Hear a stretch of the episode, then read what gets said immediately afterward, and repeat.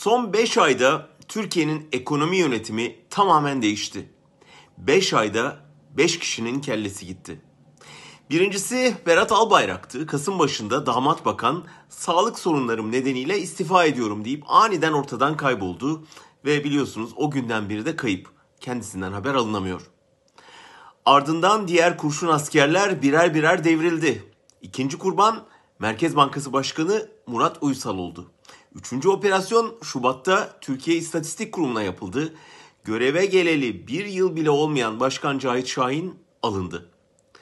Dördüncü isim sürprizdi. Daha bir buçuk yıl önce Borsa İstanbul Genel Müdürlüğü'ne getirilen Hakan Atilla'nın kendi isteğiyle istifa ettiği söylendi.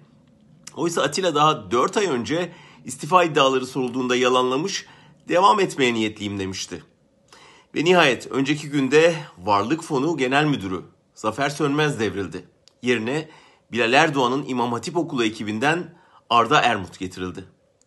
Evet 5 ayda ekonomi yönetiminden 5 isim gitti.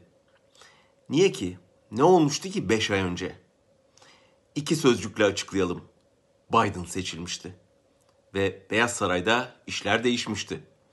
Erdoğan'ın Trump'a savcıyı değiştirmesi için yalvardığı Halkbank davası 3 Mayıs'ta New York'ta başlıyor. Amerikan mahkemesi İran'a yönelik yaptırımların derinmesinde Erdoğan'ın rolünü araştıracak.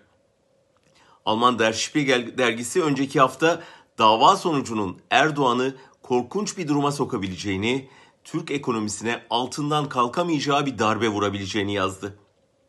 İngiliz Financial Times gazetesi de önceki gün Hakan Atilla'nın istifasının Biden'a yapılan sembolik bir jest olduğunu belirtti. Bir yandan beşli ihale çetesinin ekonomiyi nasıl çökerttiğini konuşurken bir yandan da ekonomiyi yöneten beşli ekibin tasfiyesini yaşadık. Muhtemelen tasfiye operasyonu Mayıs'a kadar devam edecek ve Kaçak Saray Beyaz Saray'ın insafa gelmesini bekleyecek.